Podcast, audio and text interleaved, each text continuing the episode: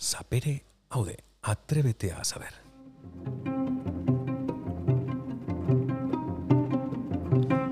El programa para todas esas personas curiosas, con ganas de saber, de conocer cosas nuevas y antiguas. Y hoy vamos a hablar de fotografía, de restauración y de cocina mexicana.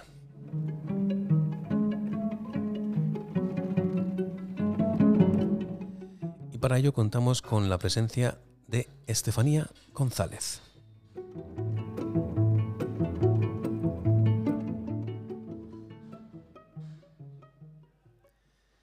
Muy buenas, Estefanía. Buenos días, Mike. ¿Cómo estás? Muy bien.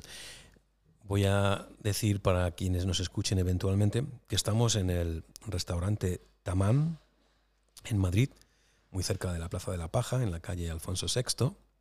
Estefanía González, junto a su marido Luis Ángel Martínez, eh, son los, eh, los responsables de que exista este restaurante que se llama Tamán, que es de comida mexicana, pero una comida mexicana muy especial porque recrea las eh, cocinas de humo Ajá. típicas de México. ¿Me equivoco en lo que estoy diciendo? No, así es completamente.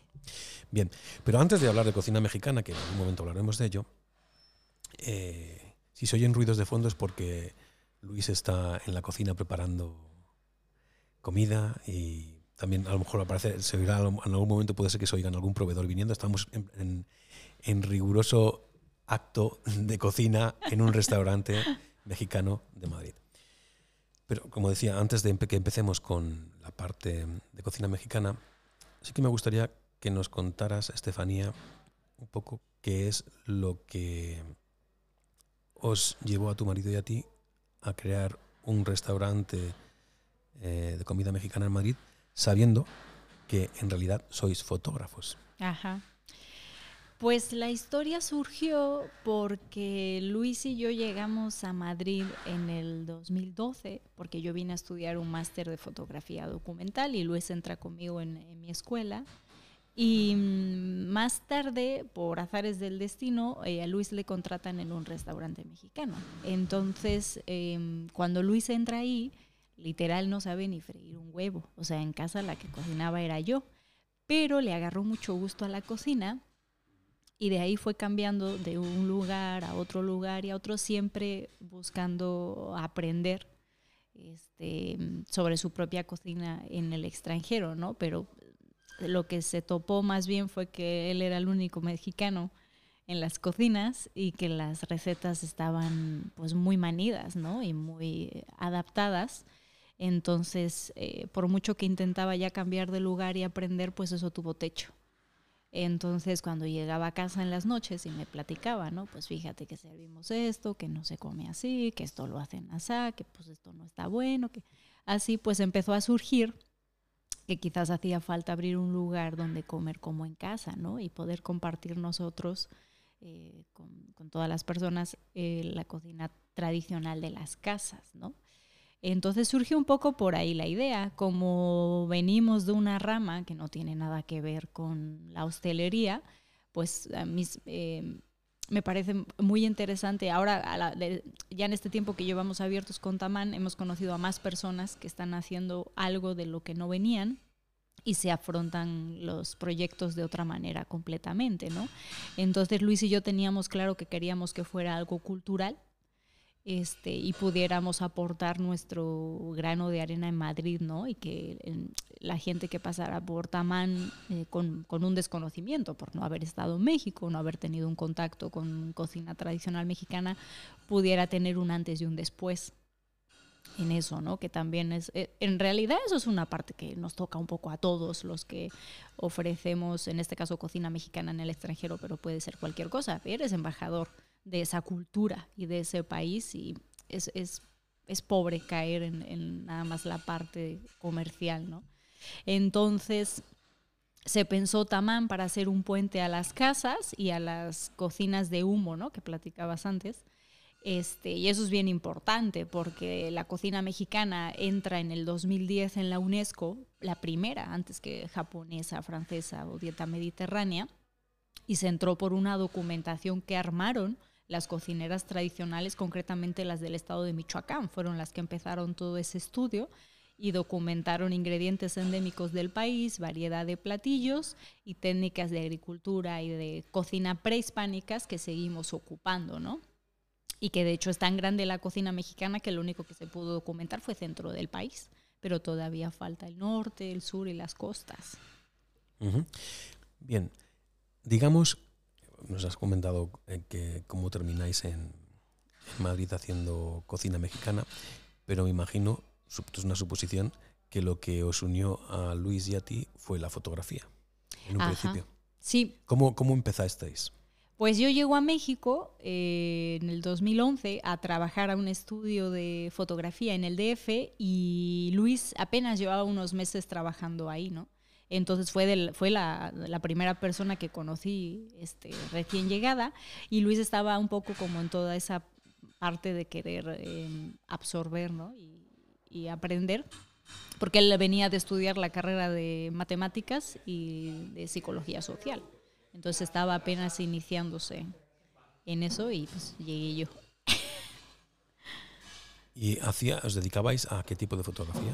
Pues yo he trabajado en prensa, eh, también he trabajado en festividades, ¿no? Como bodas y así, pero yo tengo una formación principalmente artística y también he hecho exposiciones, claro. Y luego ya el máster que hice era documental. Entonces ahí quise hacer un poco una conjunción, ¿no? Para poder documentar, pero seguir guardando la línea estética de la que venía, ¿no?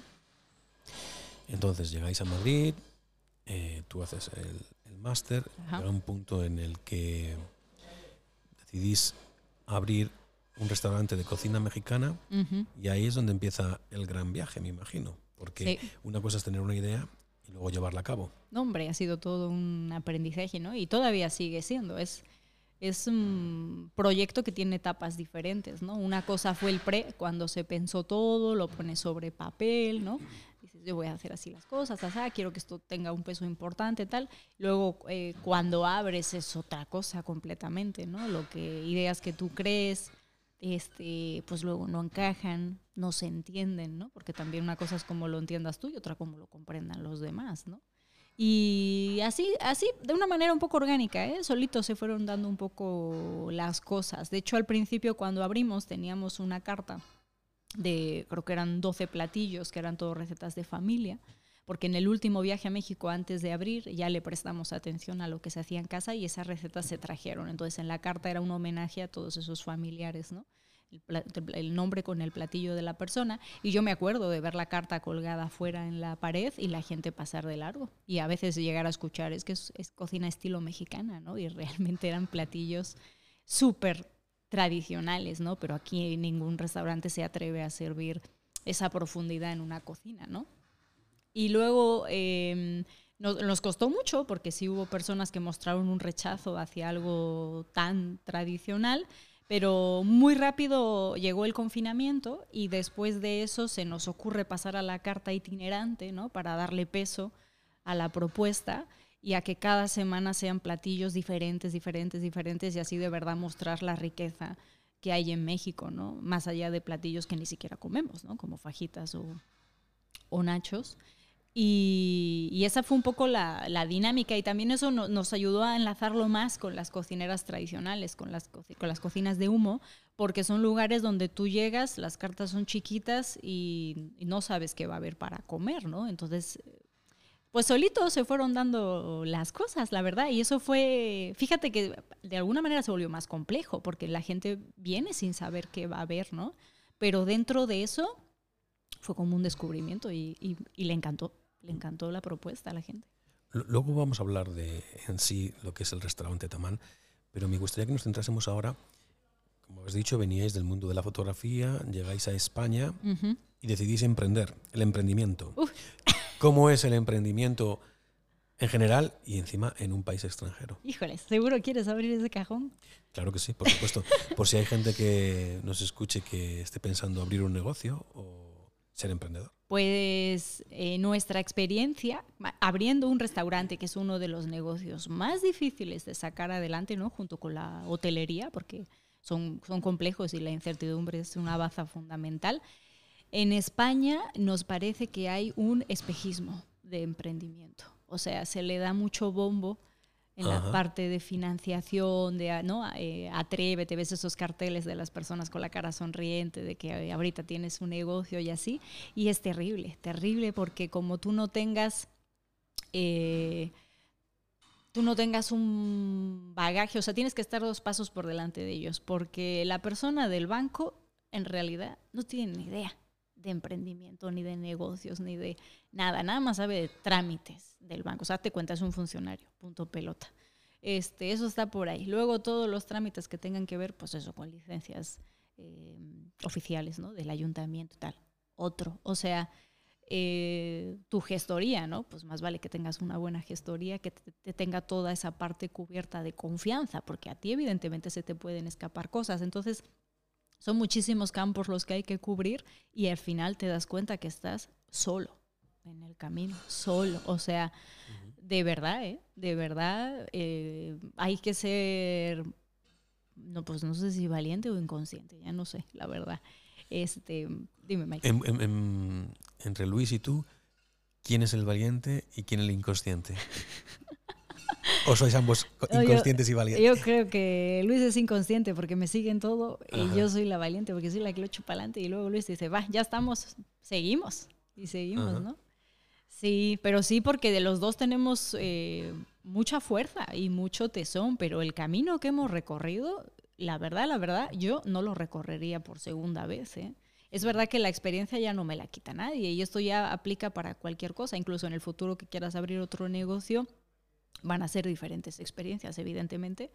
Este, pero ya lo que traes es imparable. Es, o sea, la experiencia en terreno, ¿no? Eso no te lo explican ni en una escuela de negocios, eso no se puede, es intangible. ¿Cuál es la mayor dificultad que habéis encontrado para emprender un negocio? Yo no digo de restaurante, sino un negocio en sí.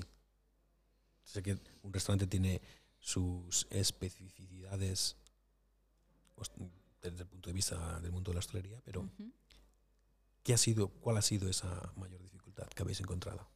Pues no sé si sea como una en específico, pero sí recuerdo que hubo un punto en el camino, ¿no? Sobre todo como el, el primer año, que es, el más difícil, en el que fue donde nos dimos cuenta, ¿no? De esta soledad, de que el del banco no te entiende, de que el del otro no te entiende, o sea, de que estás tú solito con tus ideas, ¿no? Como artista loco, así. Y ahí es donde se llegó un punto en el que haces clic y dices, ¿sabes qué? Ya voy a dejar de hacer las cosas como me dicen los demás y lo voy a hacer como yo creo. Porque si no, no hay de otra, porque esto es, o sea, todo el mundo sabe y no, y no tiene negocio, ¿no? pero todo el mundo te da la opinión, deberían hacer esto, deberían hacer lo otro, y está complicadísimo. Entonces, sí, creo que fue más por ahí, ¿no? En ese momento de, de soledad en el que pues, te dan la cara, te dan la cara y no te queda de otra que, pues ya seguir, porque no tiene vuelta atrás, o sea, cuando ya hay una inversión, ya hay un riesgo, ¿no? Y, y le pones todo el, esfuerzo, el desgaste, porque emocionalmente es un desgaste tremendo, tremendo, ¿no? Y, la energía y el tiempo, porque se supone que es un proyecto de, vida, llegue hasta donde llegue, pero es un proyecto de vida, pues hay un punto en el medio en el que no te puedes regresar. O sea, no te, queda de otra. O sea que ha, habido sonrisas y lágrimas. Uy, sí, y más con pandemia incluida, ¿no? Imagínate. Imagínate, si nosotros llevábamos 10 meses abiertos cuando nos confinan, conoce ni nuestra tía. Este, hubo gente que ni siquiera pudo abrir, ¿no? Porque esas aperturas estaban programadas y ya, ya estás embarcado, porque ya, ya pediste el préstamo, ya, ya tienes el local, ya, o sea, una vez que se echa en marcha la, la maquinaria, es muy difícil pararla, muy, muy difícil. Mm, permíteme que cuente cómo conocí yo el restaurante Tamán. Sí, por favor. Que fue precisamente estando en la Casa de México. Y, esto aquí viene lo curioso. Por aquel entonces estaba buscando yo unos libros de Alfonso Reyes, un escritor mexicano, autor de La Cartilla Moral. Bueno, y entonces, estando en la librería de la Casa de México, eh, entablé conversación con, con el librero y le pregunté si me podía recomendar algún otro libro. Y entonces me recomendó a otro autor que yo en mi vida había oído hablar de él, que es Julio Torri. Total, que de ahí me iba a ir ya con un libro de Alfonso Reyes y otro de Julio Torri, cuando se me ocurre preguntarle, oye, ¿no sabrás tú por aquí un restaurante mexicano que sea verdaderamente bueno y que sea mexicano mexicano? Entonces él muy diplomático me dijo, hombre, teniendo en cuenta que estamos en la Casa de México, tendría que recomendarte el restaurante que hay en la Casa de México. Pero si quieres verdaderamente probar comida mexicana, de verdad, Tamán. Hmm. Entonces yo me quedé con la copla Tamán. Y no sé si no sé cuánto tiempo pasaría, quizá una semana, dos, tres, un mes, no lo sé, no, no- no- no lo recuerdo. Paseando con una amiga, vinimos aquí y entramos. Y era eh, cuando tenías efectivamente aquella carta de la, La carta de inicio. la carta de inicio. Pero fue así. Pues, ¿qué te digo? Es que, mm, bueno, eh, seguramente fuera Raúl, ¿no? El encargado de la, de la librería. Y pues sí, nosotros, eh, Fondo de Cultura es una librería muy respetada en México, ¿no? Porque realmente mueve cultura. Y mm, Raúl, desde que conoció nuestra propuesta, pues como mexicano también en el extranjero, le duele las propuestas comerciales con las que no se identifica, ¿no? Entonces, cuando Raúl conoce Tamán, la verdad es que nos, nos apoyó muchísimo, ¿no? Porque, pues entiende, entiende el, el- el proyecto desde, desde una honestidad, sobre todo, ¿no? Y mm, yo creo, eh, sin ánimo de, de hablar mal, ¿eh? De otros lugares, ni mucho menos, el detalle es que eh, normalmente cuando alguien pone un negocio, lo que prevalece es eso, la idea de negocio. Y en Tamán lo que se puso fue una propuesta cultural y eso no es lo mismo. O sea, lo del negocio, claro que es importante, ¿no? Nadie pone un lugar para perder dinero, pero hay valores, hay valores. Entonces, primero nosotros pusimos en valor la cultura y después la parte de negocio, que entendemos que viene solita, porque al final si tú defines muy bien qué eres y hacia dónde vas, solita va a empezar a llegar la gente, no lo mismo que llegaste tú, ya no sé cuántas veces has venido a comer con nosotros y cuántas personas has traído de la mano, ¿no? Y, y luego están las otras propuestas en lo que la cultura no tiene una no tiene cabida y lo primero es el negocio y el comercio, ¿no? Entonces, por eso ahí siempre va a haber un perfil de cliente que te va a caer, evidentemente. Y siempre va a haber uno que no va a entrar porque entiende que no es su lugar, ¿no? De hecho, bueno, yo creo que son incontables la cantidad de personas que yo he conocido en estos tres años y medio que llevamos abiertos que pues no salen a comer comida mexicana porque pues son españoles que han vivido en México mucho tiempo, que sus hijos han nacido allí, o sea, pues también entienden que no abren para ellos, ¿no? O sea, en el momento que tienes un Ujú. conocimiento de, de- en este caso de cocina mexicana, pero aplica para todas, pues ya dices, no, pues no, no es para mí, yo no, yo no me identifico con eso, no es mi experiencia, ¿no? Y pues pasa igual con los mexicanos, ¿no? Que, aunque hay muchos que mm, un día se, por quitarse el antojo, ya no te aguantas, pues vas y te lo comes, pero de ahí que vayas a decir tú, no hombre, me sentí como en mi casa, no, eso, eso está, está más difícil.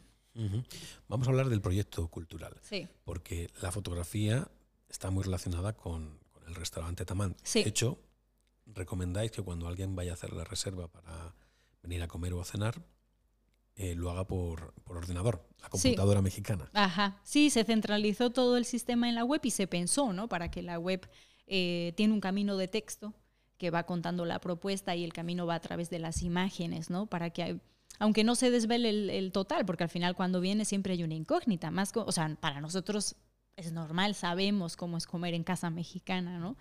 Este, o en las cocinas de humo, pero cuando alguien ni siquiera tiene eso, por mucho que te lo quieran explicar, está muy difícil que te hagas una idea mm, real, ¿no?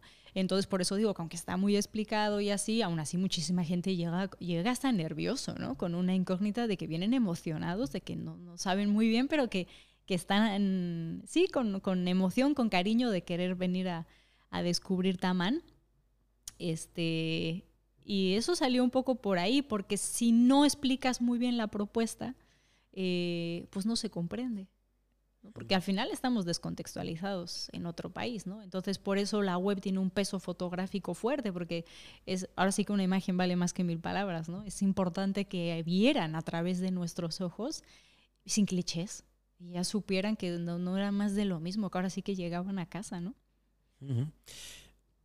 Tengo que decir que efectivamente cuando uno viene a Ujú. yo he venido en varias ocasiones, antes de la pandemia y después de la pandemia, Eh, uno tiene que venir, uno, con tiempo, no se viene, uno viene a disfrutar de la comida y aprender a comer comida mexicana. Sí, Yo aprendí a comer las tortitas aquí, por ejemplo, claro. que en- normalmente vas a un restaurante mexicano, de los que hay muchos, sin, sin hacer desprecio de su calidad, simplemente es comida que te ponen y te comes sin más. Claro. Aquí no es así.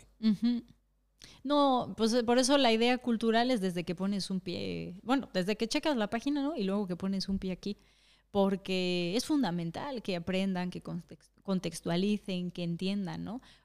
Por ejemplo, em, la, idea principal que se ha vendido en España como comida mexicana son los tacos, ¿no? Que indudablemente son mexicanos, pero eh, fíjate que son, o sea, el taco como taco tiene, tiene tal peso en México que es cultural.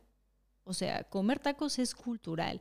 Entonces, aquí, como está descontextualizado y hay tacos más elegantes y menos elegantes, eh, no- ni siquiera les están haciendo ese respaldo, ¿no? De, de, de qué están comiendo. Entonces, muchísima gente se impresiona cuando yo le platico, ¿no? Pues es que en México no comemos tacos en las casas.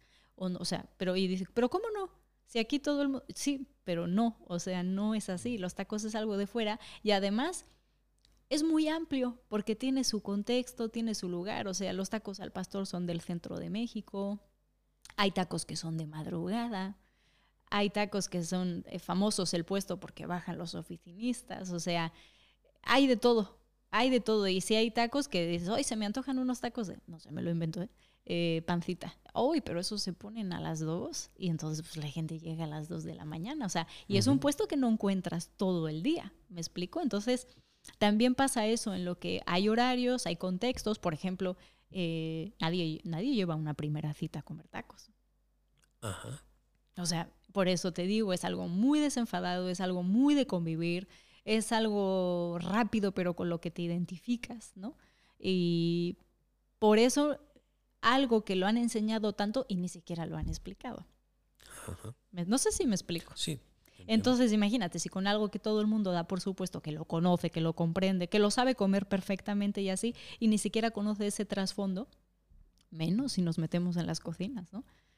Y las formas que tenemos. Entonces, por eso nosotros les explicamos los platillos, si es algo que se come en las casas, si es algo que pertenece a los mercados, este, si es algo que es moderno, ¿no? Pues un platillo, no, pues este plato nace a partir de los años 70, o platillos que siguen existiendo y que tiene más de 500 años que comemos, porque si entienden cómo comemos, entienden mejor nuestra cultura. O sea, pero eso en todas partes, o sea, es así, ¿no? Una forma de comer es, es parte de cómo es el país, ¿no? Bueno, nosotros, Luis y yo, por ejemplo, siempre que visitamos un país vamos al supermercado, imagínate, Ajá. porque con eso nos hacemos cuenta de sus de sus maneras, ¿no? Si hay mucho fresco, si hay mucho industrial, con cómo comen, sabes cómo son.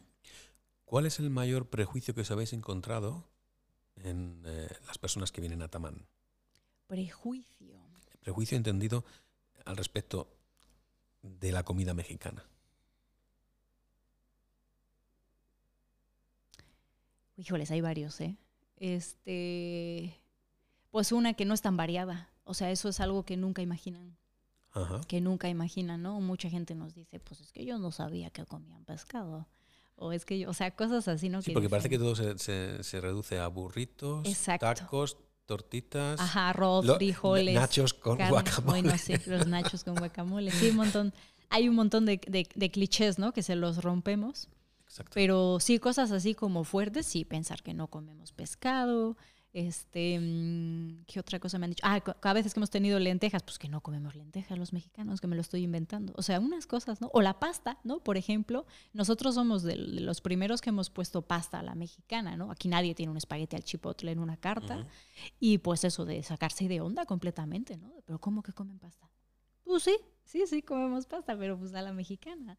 Y, y sí, pues le rompes el esquema. O sea, eso es complicado, ¿no? Cuando la gente tiene ya algo Sí, estructurado eso me y, con los prejuicios. y asimilado, es complicado romperlo. Hay quien te dice, no, hombre, pues muchas gracias, ¿no? Me, me quitaste la, vena, la venda de los ojos. Y porque sobre todo porque son cosas que yo les digo. O sea, yo les invito que busquen los platos en Google, que vean que existen, que yo no les estoy echando aquí un cuento y que llegando a México se los van a encontrar. Si se ponen a comer en lugares en los que comemos los mexicanos, porque si van a llegar a un resort en Cancún Que luego hay arroz tres delicias en el buffet, pues qué te digo.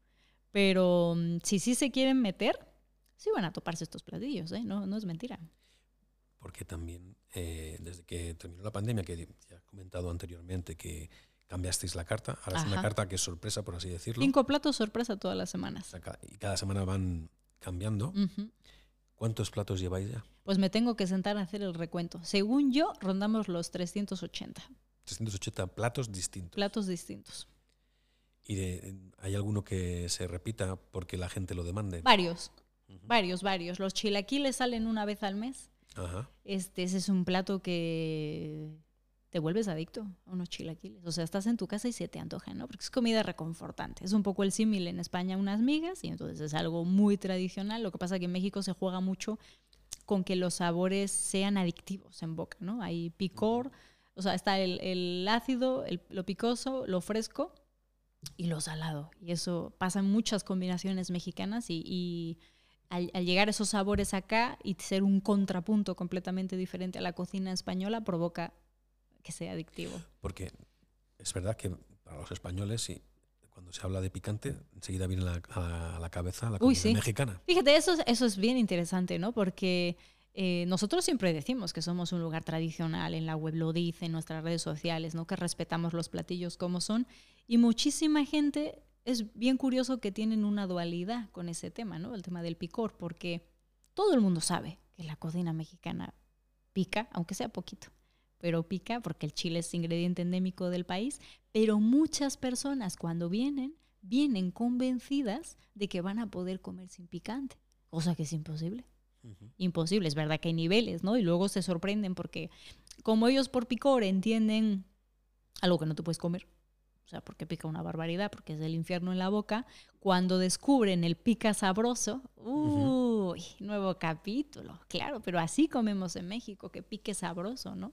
La, la cocina hindú, Por ejemplo, también utiliza mucho picante. muchísimo, ellos comen más picoso que nosotros, Exactamente. muchísimo más, ellos sí buscan el, el ardor, ¿no?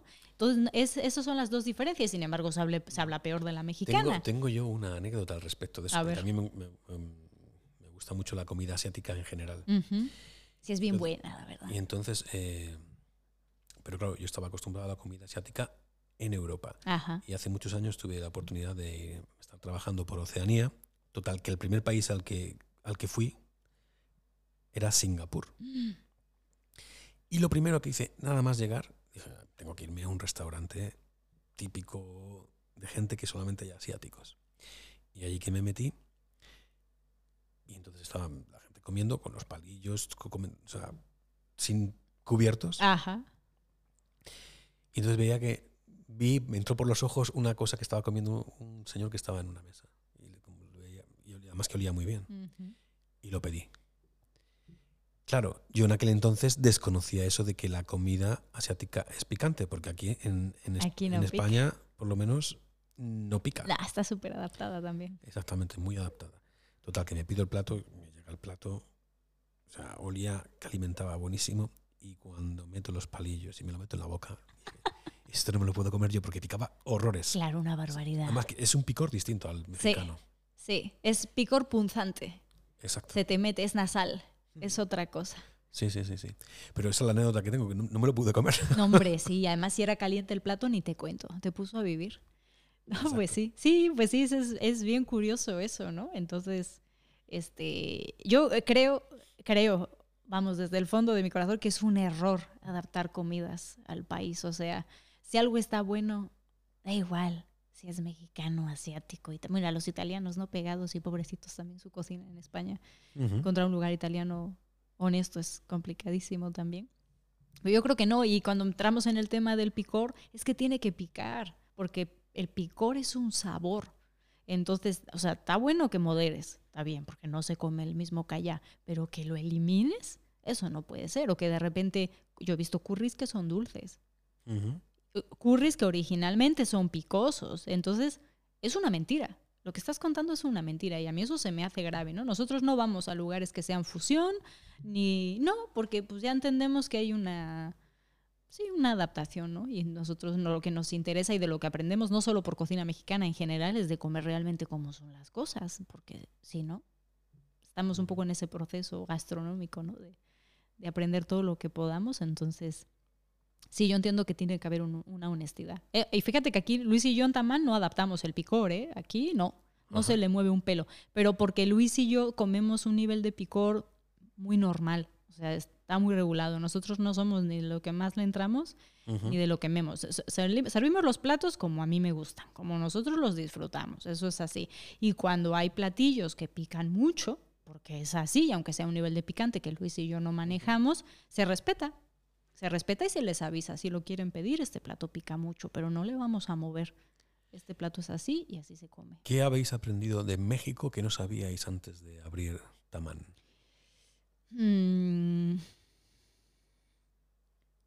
Pues es que la- el- todo el tema de la cocina lo vemos diferente, ¿no? Porque antes eh, comíamos, primero por necesidad y segundo porque sí nos gustaba. Siempre hemos sido un poco buenos comedores.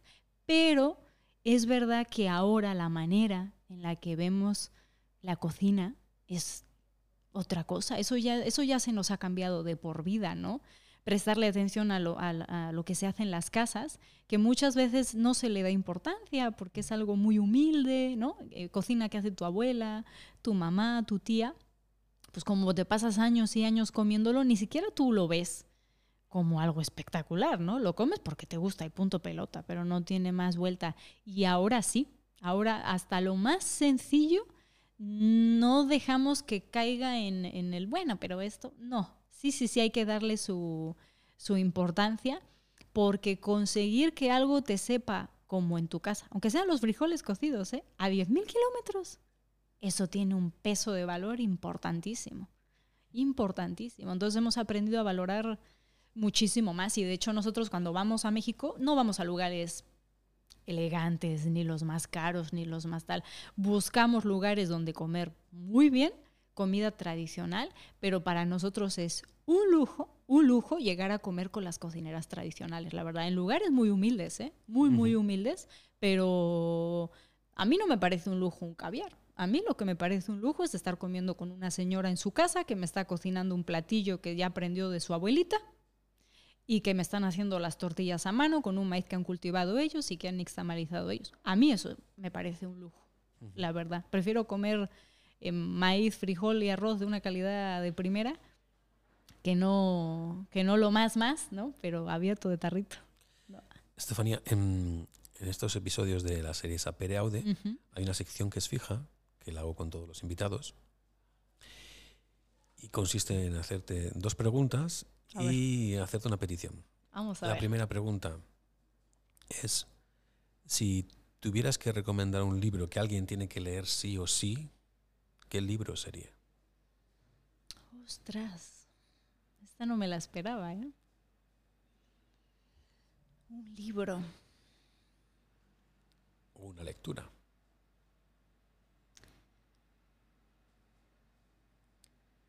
Mm. Pues estoy, a ver, estoy, libros, pues es que hay muchos, pero estoy pensando que los tiempos que corren, que como muchas personas no tienen eh, mucho tiempo, De leer, sí.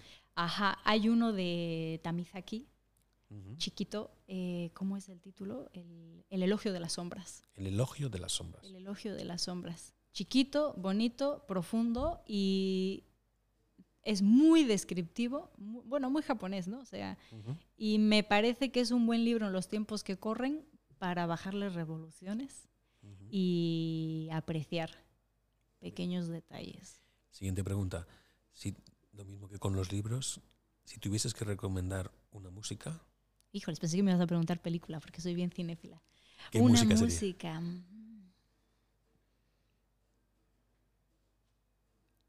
Una música. Bueno, pues mira, alguien, alguien que tengo muchas ganas de ver en concierto, me parece que es un artista súper joven en los tiempos que corren, es Leon Bridge. Ajá. Leon Bridge. Me parece interesantísimo ese chico.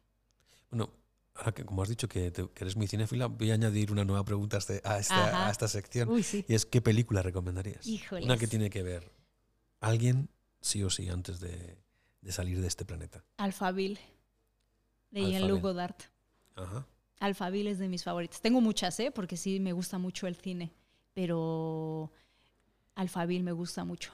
tiene una reflexión importante. Y ya es viejita, ¿eh? Pero en los tiempos que corren también estaría bueno darle un visionado. Y aquí viene la petición. Si alguien dentro de 100 años o 1000 años o 2000 años pudiese escuchar tu voz en forma de ondas y le llegase un mensaje de 2022, ¿qué mensaje te gustaría que le llegase de Estefanía González? Que despertase, que gane conciencia, que esté consciente de quién es y de lo que le rodea, que no esté dormido. Pues yo te emplazo, si quieres, eh, Estefanía, a que hagamos una, peque- una pequeña miniserie dentro de la serie de Sapere Aude que vaya sobre comida mexicana Uy, y fotografía. párate. Em, Juntar la imagen y la cocina mexicana. Pues será un gusto, será un gusto platicar más de fotografía y de gastronomía. ¿Qué nombre le darías? Híjole. ¿Se te ocurre alguno? Pues sabes que Tamán significa lugar donde se encuentran. ¿Ah, sí? Ujú. ¿Te parece bien que lo llamemos así? ser Tamán. Tamán. Pues vamos a llamarlo así. Tamán. Ay, qué bueno. Muchas gracias. Nada, a ti.